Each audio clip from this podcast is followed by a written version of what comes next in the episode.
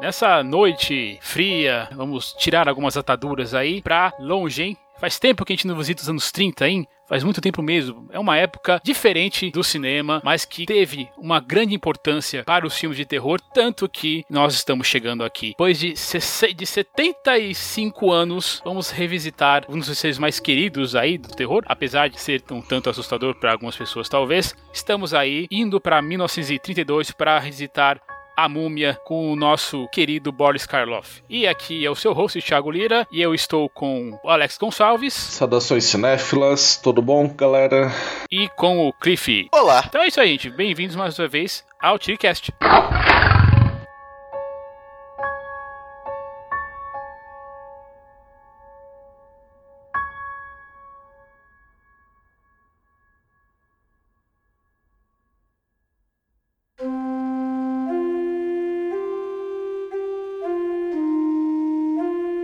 Nós já visitamos a década de 30. Eu vou dizer uma coisa, é um, é um tanto difícil ver podcast de cinema indo tão longe, mas 32 em especial nós não visitamos. Pra, só para vocês terem uma ideia, lá no TigCast número 80 nós falamos sobre Uma Noite da Ópera, que é uma comédia dos irmãos Max, que é de 1935. E eu acho que é um tanto difícil, posso até estar exagerando um pouquinho, mas é bem difícil você ver falando por aí, a gente falando assim, pô, mas aqui, anos 30, cinema antigo, mas só de você revisitar rapidinho a filmografia de 32, 1932, além da Múmia, tem dois outros grandes filmes que eu acho que você deve assistir na sua vida, mesmo seja por pura curiosidade.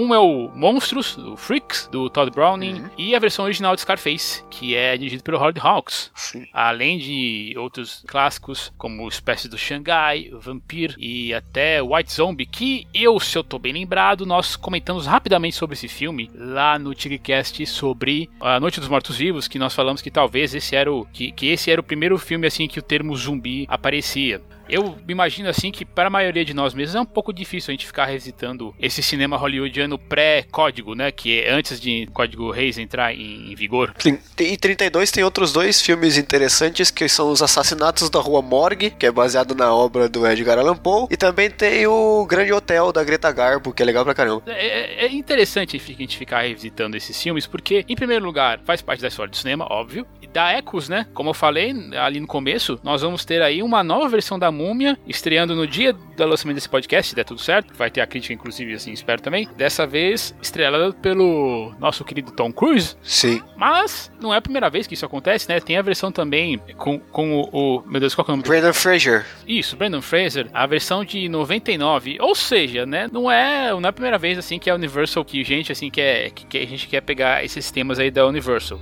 Em especial, essa, esse lançamento que nós vamos ter aqui, eles vão ser bem na rabeira aí desses monstros do universo, porque eles vão criar um novo universo baseado e vão ter e vamos ter novas versões desses clássicos. E o primeiro que vai vir aí é o é a Múmia. E o de 32 é melhor que todos os outros juntos. Assim, nós estamos gravando antes, né, mas possivelmente nós três vamos estar lá assistindo o filme. A gente tem uma certa questão assim, porque esse filme vai ser apresentado para imprensa é tipo 8 horas antes dele ser estre... antes dele estrear comercialmente, uma coisa assim, né? E eu sempre fico com medo dessas questões. Assim, aquela coisa, ah, nós vamos esconder bem o filme pra ninguém falar mal dele. Tô com os E também pra mostrar né, monstros de Universal, as outras duas incursões modernas da Universal foram dois fiascos, que foi aquele Frankenstein com duas caras lá, que é uma porcaria, e foi aquele Drácula, história não contada, que também é uma bomba. Então, tipo, não boto muita fé, não.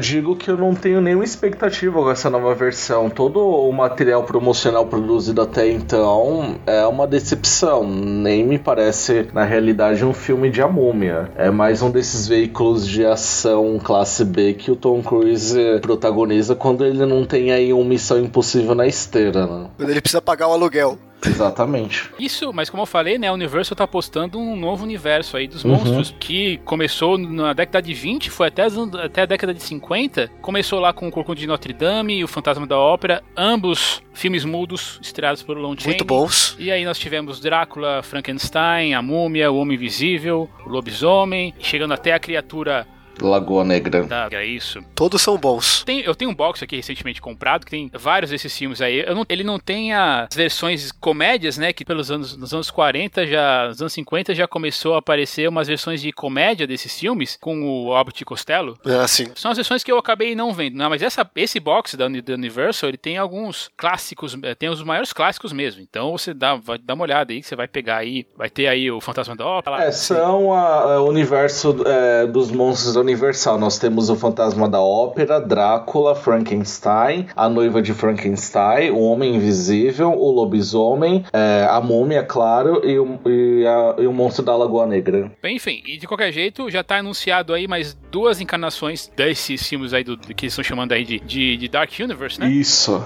Que tem já, além da Múmia que vai estrear agora, temos já confirmados o Homem Invisível, que vai ter o Johnny Depp uhum. no elenco, e a Noiva de Frankenstein e eu não sei por que não vai ter Frankenstein antes, mas enfim. Só se eles considerarem aquele que veio primeiro. Oh. Com o Aaron Eckhart. Ah, não, pelo amor de Deus, não. Porque considera a com do Kenneth Branagh, vai, por favor. É bem melhor. o outro é, Frankenstein é aquele com o Daniel Radcliffe, James McAvoy, é isso mesmo? Eu nem assisti esse filme. Foi esse, mas eu não vi. Uh, foi do Victor Frankenstein, não? Eu não assisti também, dispensei. assim, o último filme de Frankenstein que eu vi mesmo foi esse daí, do, do Kenneth Branagh. Eu lembro de ter visto um, vagamente, eu me lembro vagamente da história, que é uma versão de, com o, com o, o Raul Julia. Era assim, era tipo um Frankenstein, é, é meio futurista, que, o, que aparecia um, um, cara que viajava no tempo, e aí ele ia parar na, na época do, do, do, do, do Frankenstein, mas enfim. Procurei aqui, é Frankenstein Terror das Trevas. É do Roger Corman, puta merda. E tem o John Hurt, isso. E tava tentando lembrar do John Hurt, cara. Com a Bridget Fonda também, cara. Putz. É, eu tenho interesse mais por essas versões um tanto alternativas. Em 1998, por exemplo, Michael Almeida, ele fez um, uma múmia, por exemplo, com Christopher Walken. E também teve uma versão, acredito que rodada há dois anos, dirigida pelo Bernard Rose, do Frankenstein, com a Catherine Ann Moss, que as, pessoas, as poucas pessoas que assistiram até aprovaram. Eu acho que eu, eu me interesso muito mais por essas versões alternativas né, desses monstros da Universal, não oficiais, do que propriamente esses que estão sendo é, remodelados, né? Como agora a múmia com o Tom Cruise. É, porque eles não são propriedade da Universal, propriamente dito, assim. Eu acho que esses, esses monstros, assim, já, na verdade, já caem em domínio público. Se você quiser fazer um filme de Frankenstein, ou da múmia, ou do, ou, sei lá, do Homem invisível, você pode, né? Sim. Todas essas histórias aí já, já são ou do começo, são ou do começo do século passado ou do, uh, do finzinho dele, né? Ou do, do finzinho do, do, do, anterior, do século retrasado, aliás, né? Então, Sim. Né, fim do, do, começo do século XX ou finzinho do século XIX. Eu acho que a única exceção dessas novas versões é, viabilizadas pela Universal que eu gosto, mas assim, com algumas. Eu gosto mais é, com algumas ressalvas, é, seria o Lobisomem com o Benício Del Toro. Eu acho uma versão até digna para. É... Eu acho esse filme bacana. Sim, ele é, ele, é até, é, ele é até competente, assim, ele entrega dentro daquilo que é esperado. Não entendi muito bem a, a, recepção à época. Esse eu acabei não assistindo também. Esse é divertido. É, vale a pena dar uma chance. E falando depois assim desse universo aqui dos monstros, então vamos lembrar um pouquinho aqui desse desse elenco. Tem como não começar com o Boris Karloff, né, cara? Ele é o cara que fez sucesso realmente aí nesse, como eu falei, no fim do começo do século do século 20, junto com Lon Chaney, Bela Lugosi, com Vincent Price, um dos atores mais identificáveis assim com o gênero de, de terror do cinema. Apesar de a gente estar tá falando dele aqui hoje como a múmia, ele é muito, também, também foi muito, muito conhecido em 31 e em 35 por ser o monstro do Frankenstein, né? O icônico monstro que todo mundo conhece é o Boris Karloff. Aquele é. cara, cara cinza com os pinos no pescoço. Isso, a cabeça quadradona. Ele é, ele é um ator, ator inglês. Ele sempre foi, ele acabou sendo conhecido por esses papéis icônicos, né? E acabou demorando, demorando muito assim pra. Né, demorando nem a palavra, né? Ele realmente as pessoas não, não, desassociam ele desses personagens de terror, né? É, eu nunca assisti nenhum filme dele que não fosse terror, inclusive. É. Talvez a única coisa que você tenha assistido, eu não sei se você viu a versão original do Grinch de 66. Não, eu não assisti, eu não assisti. Bom, enfim, ele, ele é dubla, ele dubla o, o a história, né, em inglês, a, a original. Ele é um narrador, que legal. Mas dele eu vi um filme muito interessante, que inclusive é com Bela Lugosi, os dois juntos, que é o Gato Preto. Esse filme é legal. Parece que ele tem um crédito também, né? No próprio Scarface de 32. Sim, aqui tá como, tá, tá como se ele tivesse participado como Tom Gaffney, não sei quem é. Que revê o filme, né? afinal de contas, faz anos que, que eu não vejo esse filme. É, eu tô, eu, aliás, é uma, coisa legal de você ter essa caixa da Universal, pelo menos em, a versão em, em Blu-ray, que eles estão restaurados. Então, assim, a imagem tá linda, mas é, é, é, claro que tem uma certa questão, assim, de você ter uma, um problema técnico, né? Porque ao mesmo tempo que algumas imagens ficam lindas, assim, principalmente se você. questão da foto. Esse, em especial da Múmia, eu gosto bastante da fotografia dele. As qualidades vêm à frente, mas os defeitos também. Mas enfim, a gente não pode julgar um filme, afinal de contas, o filme com um orçamento baixíssimo. O que, que eram 190 mil dólares aí em, nos anos 30? Né? Era tipo 200 milhões. Não, mas ele é um filme de baixo orçamento, mesmo pros padrões da época, assim. E o, o resto do elenco, eles também foram, também tiveram seus, seus, seus pedaços ali no, no fim dos anos 30, dos anos 40. Mas eles realmente não saíram muito disso, porque temos aí, por exemplo, a Zita Johan, que é a. Vamos lá, é. Anaxenamon.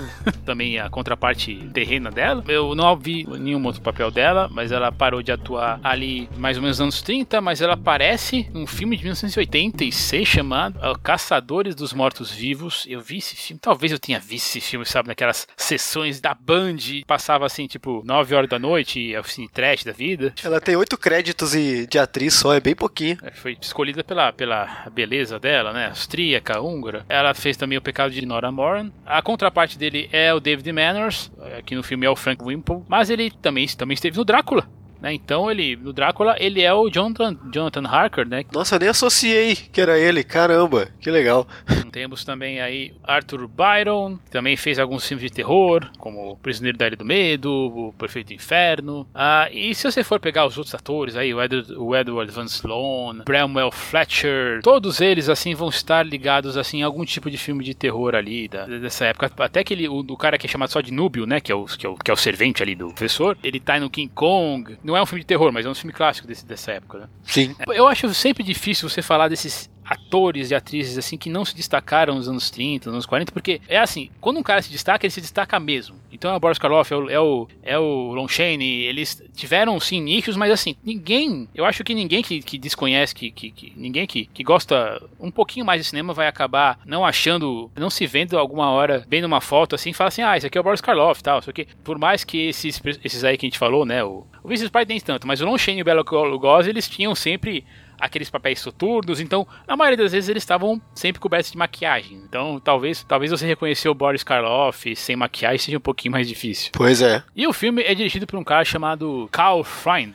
Ele é nascido na República Tcheca, mas ele fez a grande carreira dele como cinematógrafo, como fotógrafo. Então, se você vê aí ah, os créditos dele, ele tem uma centena de créditos fazendo isso. É por isso que talvez a fotografia da múmia tenha me impressionado tanto. Ele sabia o que estava fazendo. Ele é, ele é cinematógrafo por vários anos daquela série a I Love Lucy, foi o fotógrafo de Metrópolis, do próprio Drácula e teve algum, alguns, algumas oportunidades de dirigir filmes e sendo a Múmia o debut dele, né? Sendo a Múmia o filme de estreia dele. Você provavelmente, assim, se você viu filmes dos anos 30, dos anos 50, você viu muito filme que foi fotografado por ele. É, ele foi, ele foi o fotógrafo do Metrópolis, né? Aquela fotografia linda e maravilhosa foi do Carl Freund. É, exatamente. Um dia a gente vai falar desse cara de, de Metrópolis mesmo. Na verdade, eu tô falando de, da Múmia hoje só por causa aí de, pra pra, já que eu resolvi revisitar o filme por causa da estreia, eu sei que, que provavelmente não vai ter nada a ver, porque a múmia nova aí é, vai ter sempre uma mulher, então provavelmente que eles vão fazer é, é, que eu não vi trailer nem nada, mas nem, nem sinopse, mas que provavelmente vai ser é que a, a, a, múmia vai ser a Naxunamun, tô aqui chutando. Isso seria legal, fazer a inversão nela, ela buscar o Imhotep. É, é, ele vai buscar o Imhotep. Eu espero que seja isso, espero realmente que seja isso, isso vai dar uma, um frescor mesmo pra história, porque considerando que, pô, 99 faz... Cara, aqui 99 já tem quase 20 anos, né? mas. mas uh... Pois é, fazem 18 anos já. É, mas mesmo assim, foi um, foi um tempo bem curto, né? Porque se a múmia de 32 eles, eles esperaram. É que tem outras versões da múmia nesse meio, nesse meio tempo, né? Tanto, tanto filmes sérios como Sim. comédias, mas com esse nome aí de Imhotep e Anaxunamun, eles só foram revisitar 60 anos depois. Eu acho, eu acho que é legal,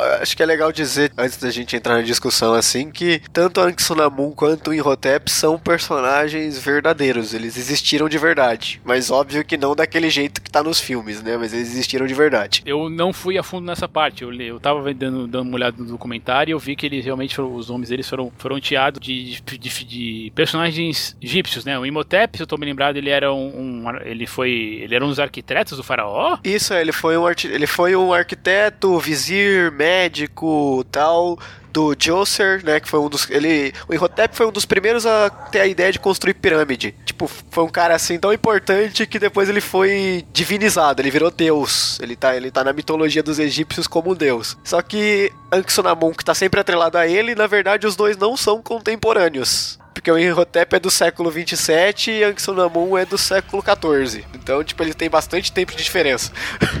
São só sete séculos de diferença. pois é, pouca coisa, né?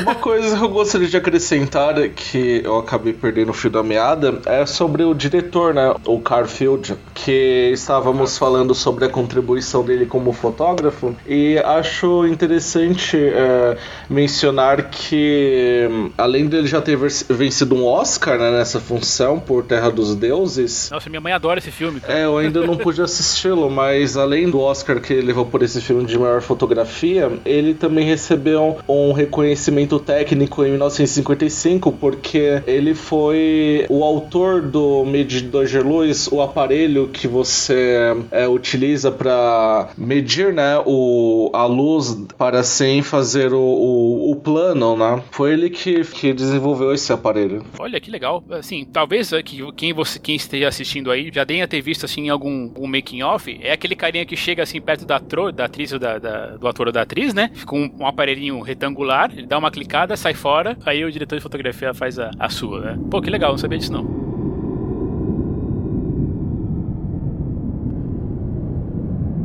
A gente pode já falar um pouquinho da história. Eu acho que também é interessante falar um pouco, antes de entrar aí na discussão geral de Amuma, esse filme dos anos 30, é que você talvez já tenha notado que no começo do século existe, existia uma certa fascinação pela cultura egípcia. Alguém já ouviu falar aqui da Ordem de Rosa Cruz, por acaso? Eu!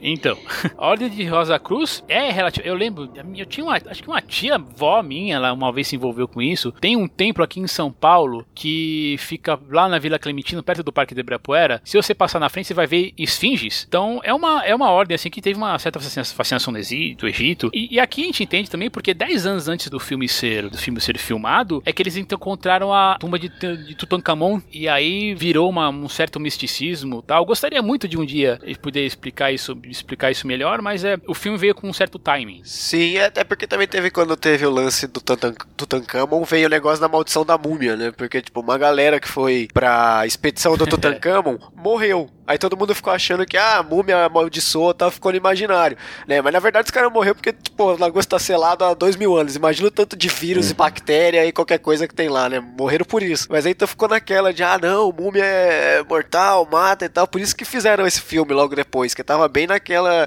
naquele hype, assim, de egiptologia, sabe? Então, mas é, se alguém quiser procurar depois aí sobre a Ordem Rosa Cruz, eles, eles ainda existem. Na prática, eles são tanto espíritas, assim, mas eles têm essa influência egípcia. Então, vocês deem uma olhada, acho que é. Dê uma pesquisada. Mas assim, a, a, como o Cliff já falou, a própria questão de, da, da maldição da múmia é um, era um fato interessante por si só. Inspirou também o Erge, né, pra fazer as histórias do Tim, de alguma uma história do A tumba do faraó, os charutos do faraó, eu acho. É, vale muito a pena, assim, é, é, você dar uma olhada nessas, como essa, essa descoberta arqueológica teve importância, assim, pra, pra cultura pop. Claro que não foi descoberta agora, a gente sabe das histórias, assim, egípcias, sei lá, desde, desde a Bíblia, né, que é citado no Êxodo, passando pelos, pelas guerras napoleônicas, Sim. quando descobriram a pedra de Roseta, e se eu estiver fazendo qualquer besteira histórica, você me corrija, viu, Cliff? Não, mas tá certo, tá certo. Então você entende o fascínio, né? Sim.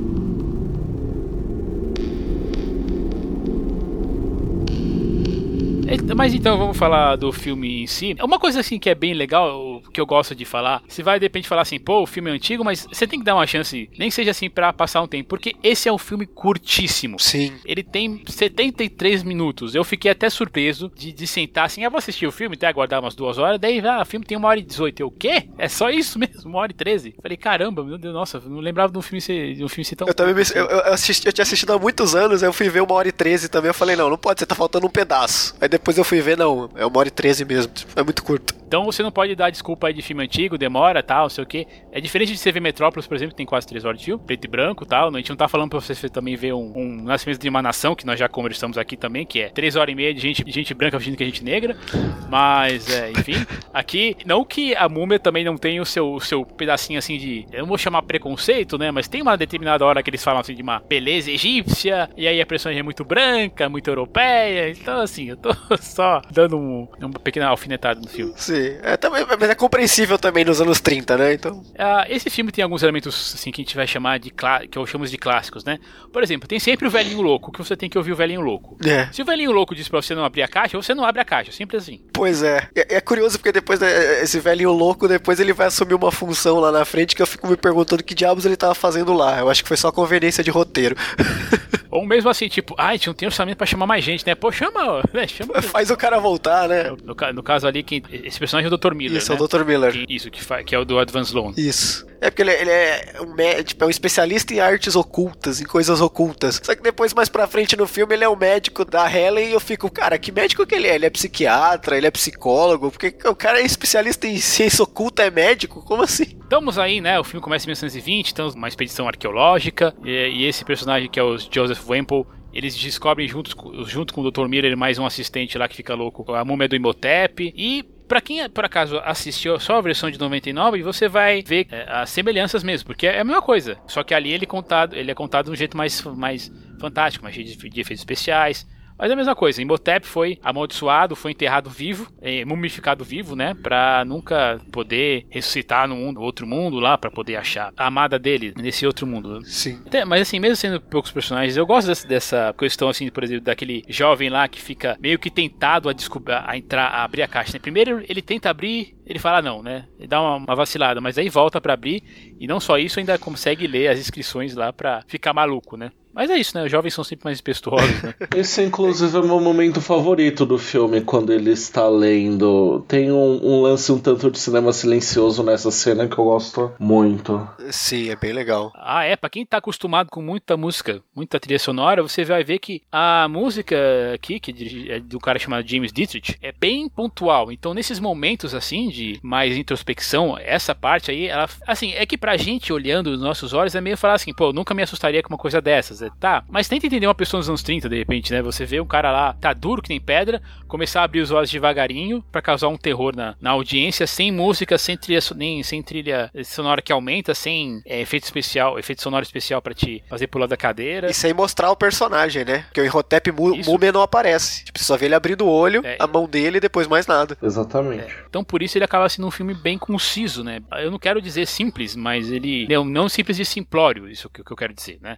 Ele cria, um, ele cria um clima pelas imagens, pela fotografia aí, que eu já falei que, eu, que, que é um cara chamado Charles Stumar, mas com certeza Carl Freund ele ficou em cima, assim, me parece, tipo, é, sei lá, fazendo as devidas comparações, eu diria que é como um Kubrick fica em cima da, da, do diretor de fotografia mesmo, mesmo ele não sendo o cinematógrafo do filme. É, tem umas sequências de, de, fotografia, tem umas sequências muito bonitas. A, a, parte do museu, quando o guarda vai iluminando assim, que tá tudo escuro e vai só o fraco de luz, aquilo é muito lindo, cara. É isso, ele faz um filme de terror baseado em, em jogo de sombras e luzes, né?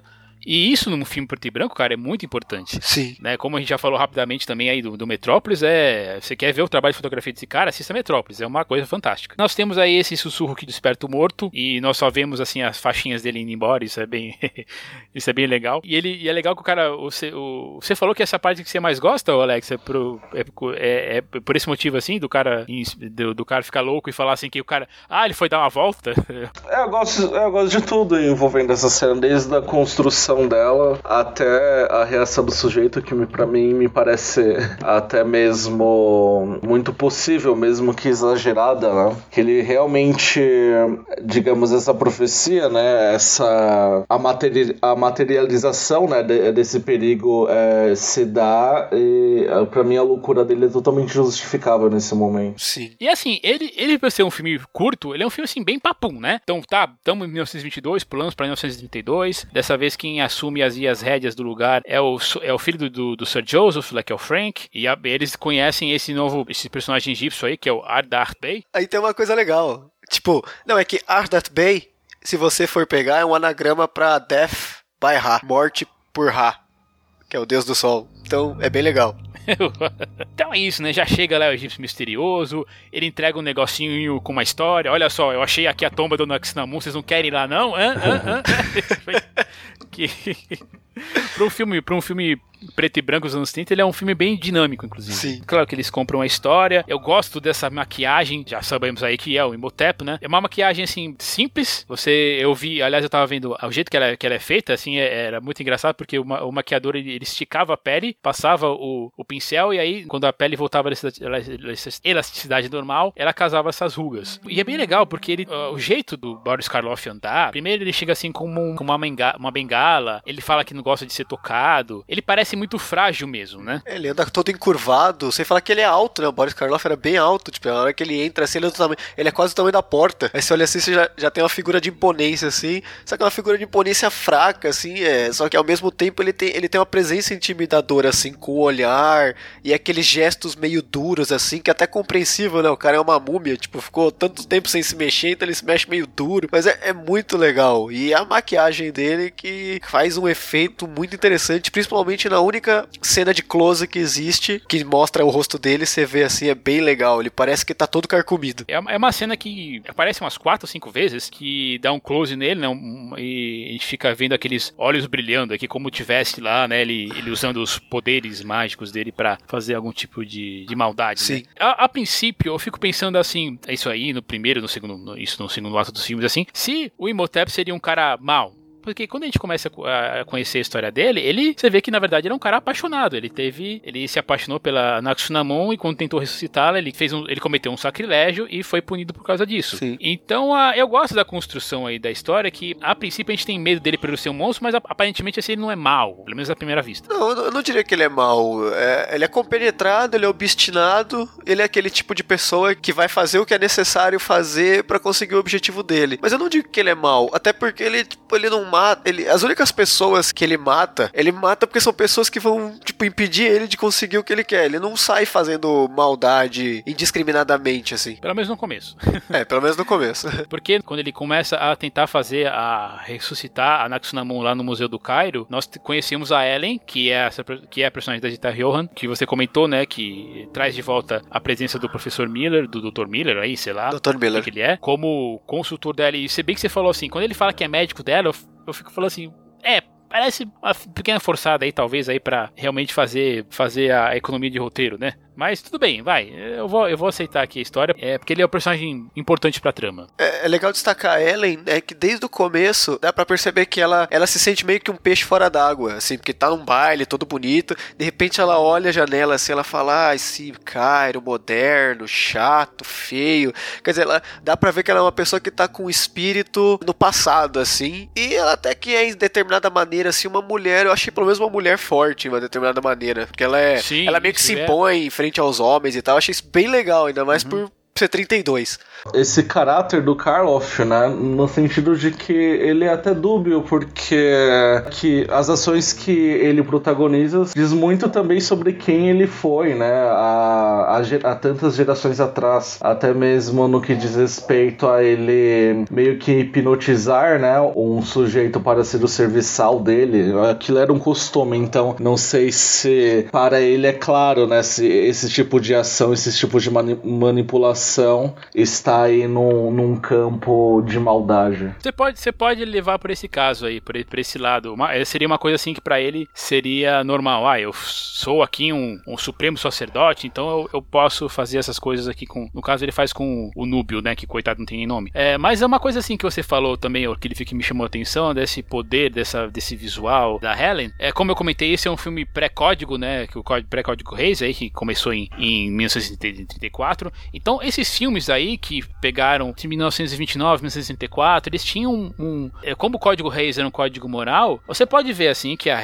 que a Helen, ela tem um, um sex appeal assim, Sim. ela tem, ela usa um decote relativamente bem bem à mostra. Ela fala com o Frank depois que ela desaba nas degraus ali do museu. Ela tem uma frase assim que eu, que eu não esperava ver de uma boca assim de uma mulher assim nos anos 30, tipo, ah, quer dizer que então que a sua a sua a sua ideia de de, de, de, como é eu não lembro exatamente assim. Ah, então a sua ideia é de, de ah, não é diversão que ela usa. De, então, romance, de, acha? De, romance é fazer amor com uma mulher assim. Eu, eu fiquei muito surpresa também. Nossa, cara, isso é muito avançado para mim, falei. Como, eu falei, como assim ela tá fazendo fazer amor? Como assim ela tá fazendo referência à relação sexual? Peraí, cara, como assim anos é, 30? pois é, exatamente. É, antes do código, cara. Isso é muito interessante. Sim, e fortalece muito a personagem. Porque, tipo, dá pra ver só pelo seu diálogo do, do fazer amor assim, que você fala, não, essa é uma mulher muito bem decidida, né? Tipo, oh, quem você pensa que é, mocinho, sabe? é, tanto que do núcleo principal, para mim, ela é a única personagem realmente expressiva, sabe? Os outros, né? A, o, próprio, o próprio Frank aí, o, o, o, o professor lá, o, o Miller e tal, eles são. É que também tem aquela coisa de ninguém ser lá um grande ator, né? Nesse, nesse desse núcleo aí masculino, né? Fora o Boris Karloff. Sim. O Boris Karloff é um monstro, né? Eu acho que ela só fica meio estranha assim na hora que ela vai é, ser dominada, mas eu aí eu levo pelo fato dela, tá, dela tá sendo, dela sendo, estar sendo controlada pelo Imhotep. Mas o jeito dela, o jeito que ela fala, essa parte que ela se perde aí com o, com, com, o Frank e um pouco mais pra frente com o Imhotep, eu acho que ela, ela faz muito bem. Não são, você pode até dizer assim que, ah, não são um show, não é um show de atuação, mas principalmente o jeito que ela, que ela, se, que ela, se, que ela se move e em comparação você vê como o Boris Karloff se move. Ele, ele interpreta, assim, a, a múmia, então, ele, como o Cliff já falou, ele tá durão, tal, não sei o que. Ele quase, ele praticamente não dobra os braços, né, nem, nem, nem, as pernas. Eu acho que a linguagem corporal dos dois é muito é, legal. Porque também a gente tem que, tem que entender uma parada, né, que hoje em dia a gente tá acostumado com o estilo de atuação que você fala assim, você fala, ah, não, deu show tal, só que anos 30 né? Ainda tem um estilo de. O estilo de atuação é completamente diferente. Então, tipo, às vezes você bate o olho e fala, ah, que atuação meio bosta, mas se você colocar em panorama, foi bem. Era uma coisa mais, mais corporal, mais expressiva, até porque, né, o cinema falado tinha o quê? 5, 6 anos. É. Então, a própria atuação é diferente. E ela realmente manda muito bem. É uma coisa muito vinda do cinema mudo ainda, que por consequência tinha uma inspiração no teatro. Ela, ela o Boris Karloff e a Zita Johan são, tipo, os melhores atores do filme, mas assim, disparado. São os únicos personagens com com quem eu me importei no filme, na verdade. Porque os outros eu olhava é. assim e falava, ah, tá, carinha genérico número 5, sai fora, sabe? É. O Frank mesmo, o Frank pra mim ele é, tem cara um de banana. Nada, ele não consegue tirar uma, uma, ele não consegue tirar uma expressão daquele. Não, é, é, é, horríveis, todos são horríveis, só os dois que se salvam. Tipo o equivalente ao Keanu Reeves do Drácula de Bram Stoker. Não, por favor, não. Ai, obrigado, você me lembrou daquela coisa horrorosa. ah, sério que vocês não gostam desse filme, cara? Não, eu não gosto do filme, eu não gosto do Keanu Reeves no filme, mas enfim. Não, Drácula de Bram Stoker é tipo o meu top 10 ever, né? Mas Keanu Reeves nesse filme em Ligações Perigosas também meu Deus do céu. Eu tento ver pela perspectiva daquela época, né? Se tinha alguma dúvida que o Ardath Bey era o Imhotep, ela, ela se quebra quando ele chega na casa do Dr. Miller e ele apresenta o anel ali pro Núbio e você sabe, né, porque tem no começo a filmagem, ela focou naquele anel para quebrar qualquer tipo, qualquer tipo de dúvida, né? Mas ele tá lá, mas ele tá lá realmente porque ele, ele sentiu alguma coisa vindo daquele lugar. A princípio é o pergaminho que foi levado, que ele, que ele deixou que ele perdeu, mas tem a presença da, da Helen, que os dois começam que é uma, é uma cena muito, é uma cena até, eu posso até falar que quando eles se encontram na sala, na, na antessala do escritório, tem uma tensão quase sexual ali dos dois. Ah, com certeza. E tem uma sequência de diálogos que eu talvez sejam assim, os melhores diálogos do filme. Porque é um batendo com o outro e você vê que é tipo duas pessoas com personalidade forte, né? Ainda que o, que o Ardath Bey ele seja introspectivo, caladão, mas ele tem uma personalidade forte. Os dois se batendo assim, ele chega, ah, Ardath Bey, ah, não sei o que tal, eu sou, eu sou a Ellen, não, mas quem te conhece, eu acho que eu não te conheço, porque quem te conhece é difícil esquecer. Você fala, não, cara, ó, tem, tem mutreta nesse mato aí, cara. Eu, eu acho que essa é uma das cenas mais importantes do filme. Você conhece ali o, o pouco do personagem e você vê. E é uma coisa que eu acho também que eu acabei esquecendo de dizer, mas quando ele chega na casa, ele já tá sem a bengala. A impressão que eu tenho é que ali ele já tá começando a ficar ou mais forte ou meio que sim, não se importando muito em esconder, esconder os poderes dele. É, é uma boa interpretação. De, dele encontrar os artigos dele, talvez ele ficar mais forte. Isso é uma boa coisa. Eu não tinha, eu não tinha percebido esse, esse detalhe. Tem algumas coisas assim que eu gosto também da construção. Por exemplo, quando ele volta lá pra casa dele, que é feita lá como o Egito, como o Egito antigo. Tem aquele espelho de água que é igualzinho uma televisão, né? E é interessante que ele ali, ali ele começa já a ficar preocupado com a própria existência, porque daí ele mata o pai do, do Frank, né? Que tenta queimar o pergaminho. Diria, só diria assim, pô, eles sabiam que eles tinham uma ideia já que o, que o tal do Núbio lá já tava dominado, né? Por que, que não mandou o cara embora? Tipo, ó, oh, vai, vai pra casa hoje, não sei o quê. Esse é um dos problemas para mim do filme. Tipo, a resolução das, dos problemas do filme para mim vem veio meio Deus, Deus Ex Machina, sabe? Uhum. Tipo, já, já adiantando. Sim, a gente sabe que o Bale é o Imhotep, beleza. Só que aí, tipo, fica uma, boa, uma parte do filme, até a parte da, da que ele encontra a Helen, fica aquela coisa de ninguém sabe. Aí do nada os caras, não, mas Art of Bale é o Imhotep. Aí você fala, tá, de onde eles tiraram essa conclusão? Tipo, não mostrou. É muito assim jogado. Não né? mostrou ninguém olhando pro anel, não mostrou ninguém olhando nada. De repente, tipo, o cara chega, Ardas Bay, Imhotep, eu. Pô, tá. E aí, como você descobriu isso, cara? Talvez o maior furo de roteiro é esse. Se eles fossem assim, pela, assim, pelas visões, por exemplo, pelos signos, pelos sinais, por exemplo, quando a Ellen ela foge da casa, ela, ela vai embora e o cachorro começa meio que enlouquecer, aí tudo bem, você fala assim, de repente você podia fazer uma história em torno, em torno disso. Ah, os cachorros, eles sentem assim, os mortos, não sei o que, alguma coisa assim. é só interessante que nessa cena aí, né, do, do cachorro também tem uma outro, um, um outro ex-máquina lá que o cachorro é morto pelo gato, mas porque o gato é a personificação do outro deus lá. É, da deusa Bastet. E olha o erro, porque a Bastet, a Bastet é uma gata negra e aquilo é uma casa branca. Caramba. tem um gato aí, ah, tem esse gato branco, esse angorá? Pega aí, ninguém vai saber mesmo. Mas essa é a coisa, né? Sempre confio no cachorro. Pois é. Ah, uma coisa que eu gosto também, plasticamente falando, é que quando o Imhotep vai contar do passado dele pra Helen, ele faz de novo naquela espelho de água. E é, engra... e é legal que vocês perceberam que ele faz, ele faz isso como se fosse um filme mudo. Sim, adoro aquilo. Não tem fala. É, tem aquela atuação exagerada. Eu adoro. É a minha passagem favorita do filme, é aquilo. Adoro. É a melhor parte do filme. Tem uma acelerada, né? Porque assim, com, aquele já, a gente já tava aqui nesse, nesse época, nessa época a gente já trabalhava aí com uh, é, 24 frames por segundo, se eu tô bem lembrado. E no cinema mudo eles estavam em 18. É, eu posso estar enganado nos números, mas é mais ou menos isso aí. Sim. É, tanto de misto de homenagem como aquela coisa de falar assim: ah, você veja, veja bem, né? Nós temos aqui a, vindo uma coisa antiga. Essa cena eu gosto. E eu gosto também ali da questão da, é, da, da própria parte, como a gente comentou um pouco mais cedo cedo aí dessa, daquela tensão, daquela tensão entre o Imhotep e a, e a eu, que, eu quero destacar uma coisa nessa, nessa parte do flashback que também me impressionou da segunda vez que eu vi, porque eu assisti esse filme duas vezes para poder gravar, que tava lá contando a história do Imhotep e tal, de repente vai falar que ele foi enterrado e que aí, tipo, os escravos foram mortos, os soldados foram mortos, aí tem uma hora que você vê, assim, um framezinho, que tem um escravo com uma lança atravessada no meio do peito, tipo, né? cara, eu achei, eu falei, cara. como assim? Anos 30 e tem um maluco varado por uma lança, você vê a ponta da lança se atravessando o cara, você fala, cara, que demais, cara. É, de novo, é pré-código, né? Eu pensei que você ia falar assim, é, mas quem que sobrou pra contar a história? Mas no caso, o próprio Imhotep. É, não, mas é, é isso que me chamou a atenção. Tipo, eu não tinha percebido da primeira vez, só tinha visto os caras caindo. Aí agora eu assisti melhor e, cara, tinha uma lança fincada no meio do peito do cara. Isso é incrível. É claro que se você já viu outros filmes de terror, e você acabar fazendo alguns paralelos, né? A um determinado momento, eu fiquei pensando assim, pô, o cara usa um, um, um, um amuleto para se proteger, ele chama a mulher por mensagem telepática, ela vai ao encontro dele, da amada. Eu fiquei pensando, cara, mas eu já vi isso no Drácula, né? É uma fórmula, né? Aí nesse momento assim que o filme me, assim, junto com essas com esses Deus Ex Machina aí que o filme me deu uma ligeira perdida. Eu falei assim, pô, legal, tem algumas cenas interessantes, mas menos em, menos em 1930 eu já vi isso antes. Não, isso, isso não chegou a me incomodar porque eles conseguiram encaixar legal né, na trama, assim, não foi nenhum elemento jogado. E eu gostei também da parte que a Ellen, ela resiste ao domínio do Imhotep lá para virar Exonamun e isso causa danos físicos nela. Eu achei isso muito legal. Achei isso muito interessante, que ela vai ficando doente, né? E a partir daí, já, já tá se aproximando já perto do fim do filme, que é a parte assim que você realmente vê o, o Imhotep como um vilão. Sim. Porque o que que é? Ele não, ele diz que não ama o corpo da, da Ellen, né, barra Anaxamun, ama o corpo, a alma dela. E daí ele queima a versão antiga, né, a, o receptáculo antigo de, dela num, numa chama, numa pira. Olha, eu te amo tanto, mas assim, pra gente ficar junto pra sempre, você tem que virar uma múmia. Mas a gente fazer uma múmia, eu vou ter que te fazer isso com você viva, né? Não vai ser muito agradável, mas assim, é, é pra gente ficar junto para sempre. E nesse momento, é que no fim das contas, é que você vê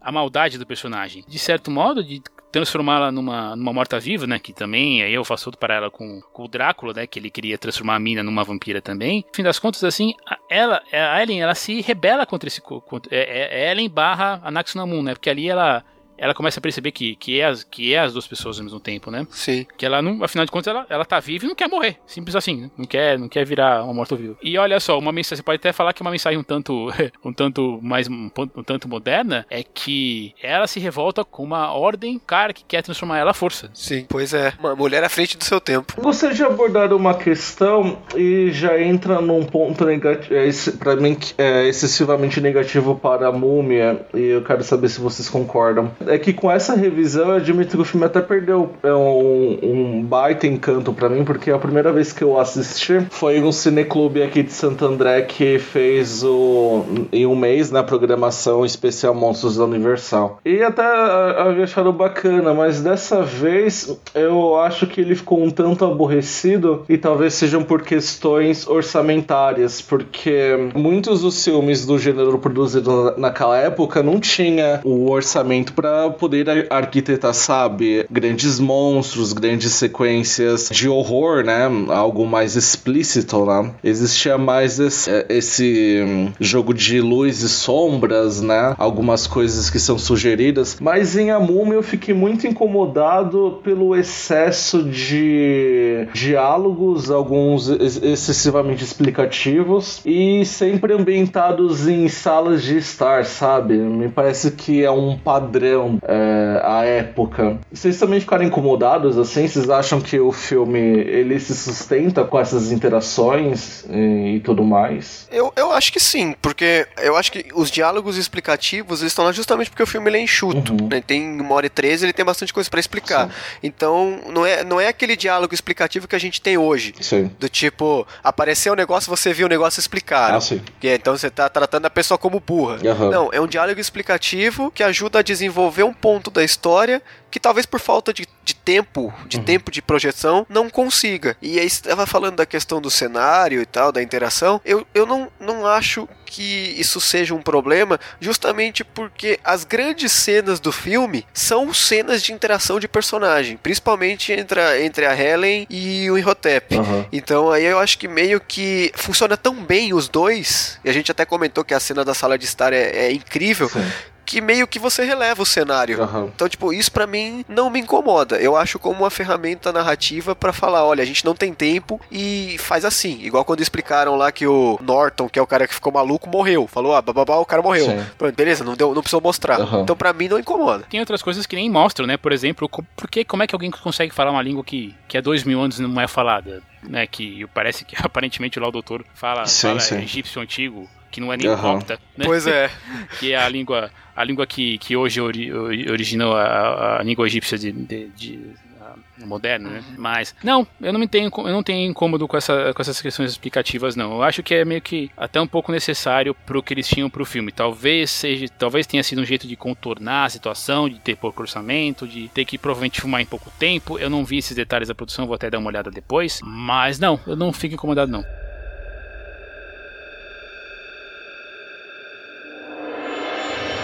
O que me incomoda é um pouquinho já na conclusão. Uhum. O Cliff já falou, né? O filme tem um ex-máquina danado. E, e eu vou dizer que na conclusão do filme, a conclusão do filme é literalmente um deus ex-machina. Aham. Sim, sim. É, porque é uma deusa que resolve. É a deusa Isis que resolve tudo. Mas isso é que me incomoda. O Alex apontou os diálogos, mas o que me incomoda é as resoluções de, de problema. Tipo, Sim. do nada o cara descobre uma coisa, do nada vem uma solução que vai resolver aquela coisa. Só que, tipo, não, não funciona assim. Tipo, você não chega. Não tinha dado elementos anteriores, né? Pois que é. isso poderia acontecer, né? Exatamente o que você falou. Se o cachorro latisse, tudo bem. Se eles vissem o anel, tudo bem. Mas, tipo, do nada. Ah, você é a múmia.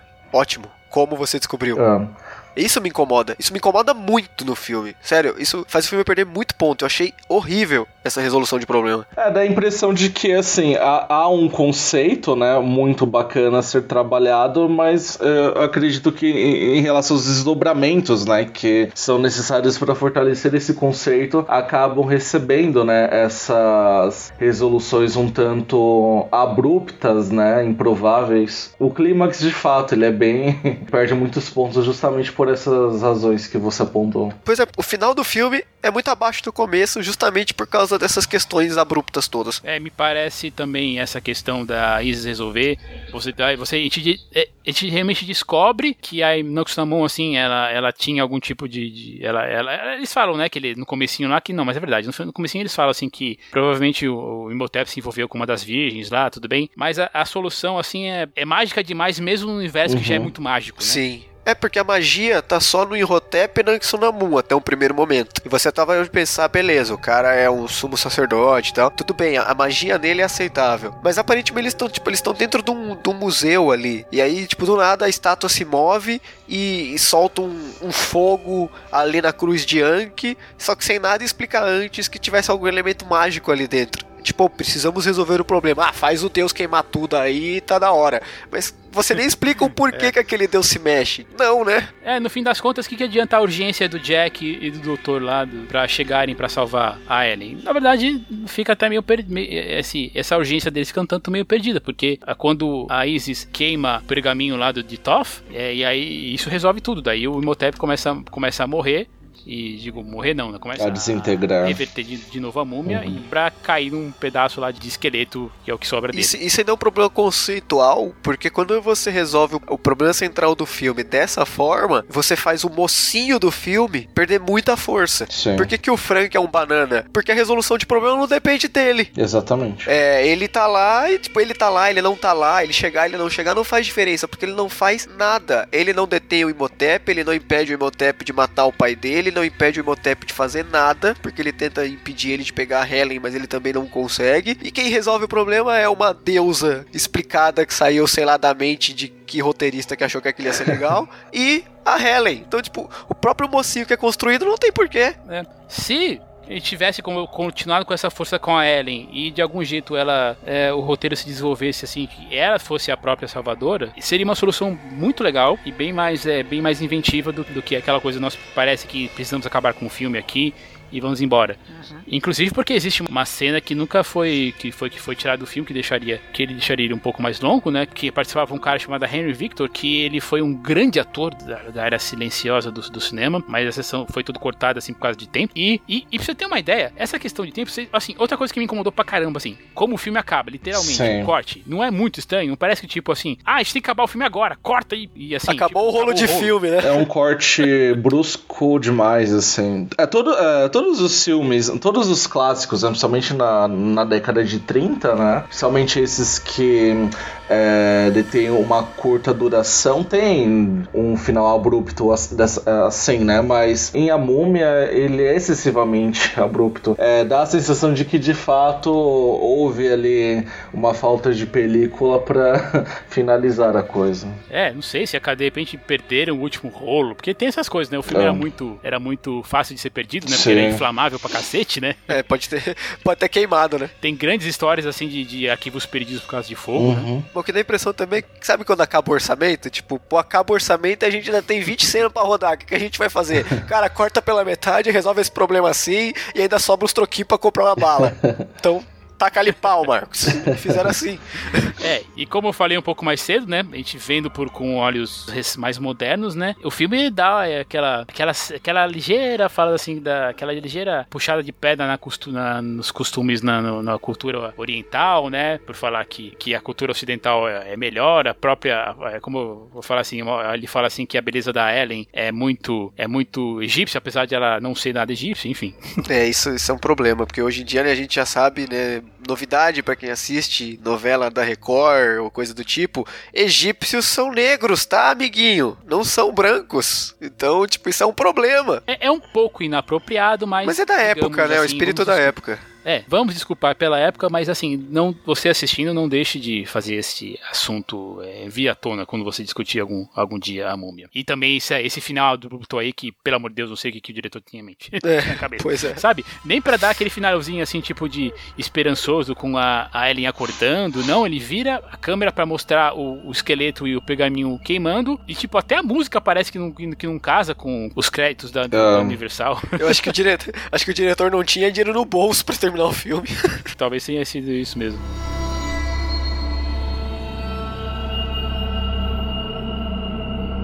Ah, então, gente, aí, depois de revisitar 1936, eu vou pedir para vocês as suas considerações finais e sobre a múmia 1932. Então, então vai, Cliff, começa aí. A gente criticou pra caramba um, um, um aspecto do filme, mas isso não faz ele perder força. Ele, tipo, tanto que 2017 os caras estão revisitando uma história de um filme de 32. Ele é um filme legal, ele é um filme que tem sequências muito inventivas, todo o começo dele é, é instigante, principalmente as primeiras aparições do Inhotep são legais, as atuações, a atuação do Karloff é, é, monstruosa, mas assim, ele tem, ele tem um problema de ritmo. Eu acho que ele tem um problema de ritmo, mesmo sendo muito curto. Das duas vezes que eu assisti, eu assisti com pausas porque eu comecei a dormir no meio do filme. Ele tem, tipo, essas soluções de Deus Ex Machina que surgem do nada e prejudicam o desenvolvimento do herói, porque o herói não presta para nada, prejudicam o desenvolvimento do filme, porque do meio para frente uh, ele, ele fica muito abaixo, mas acho que no geral, no geral é um filme que ele tem que ser revisitado sempre. Ele não é clássico à toa e poxa, é, é bom demais ainda. Ainda acho que mesmo com esses problemas, a Múmia de 32 é melhor do que a trilogia do Brandon Fraser que tem melhores efeitos especiais, dinheiro e finais não tão abruptos quanto esse.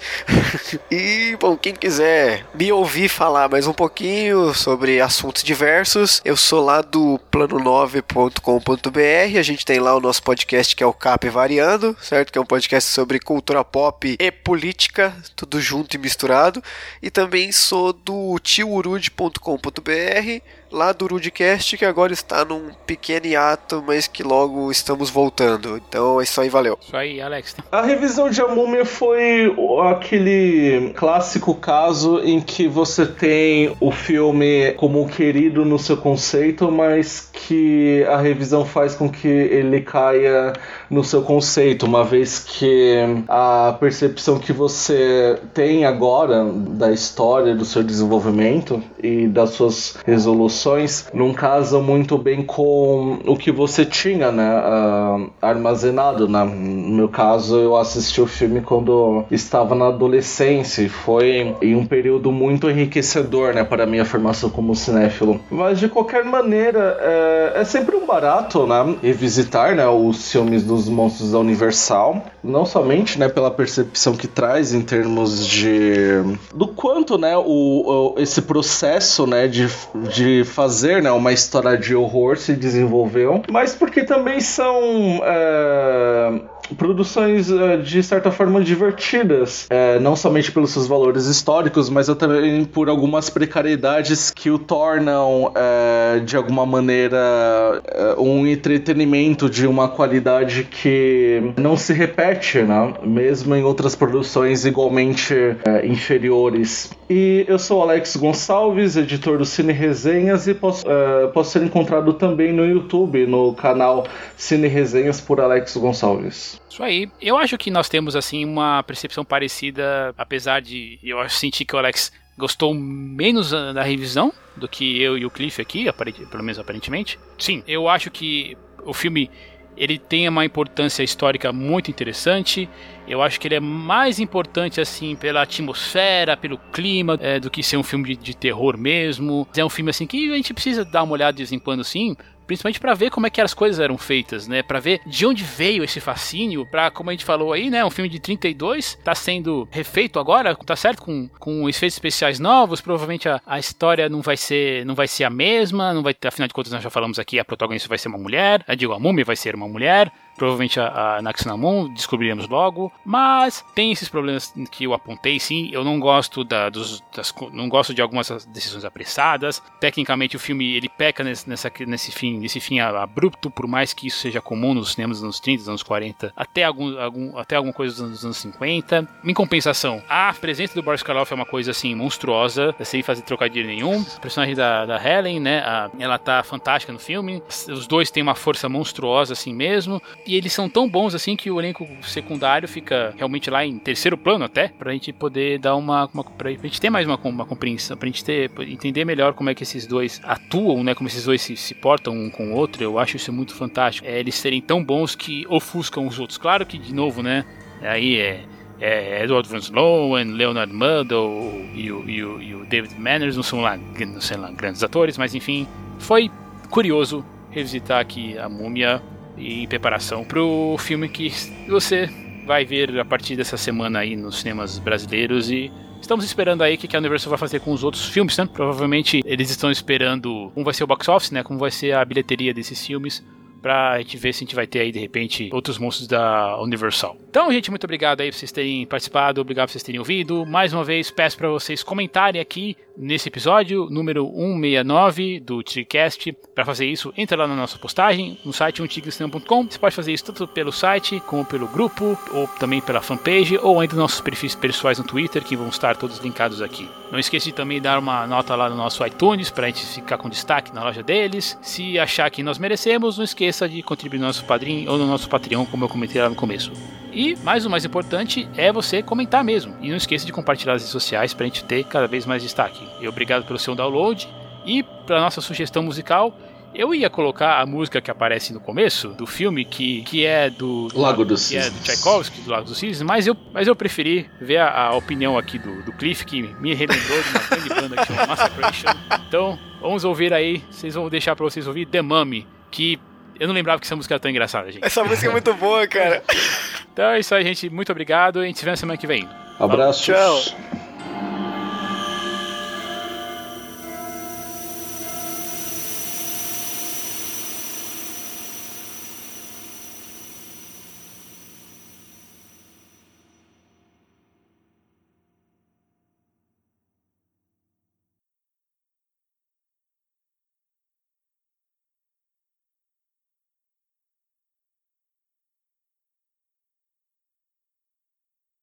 Este programa é um apoio da Rádio São Paulo Digital, um programa da Liga Nacional Web Rádio, spfcdigital.com.br.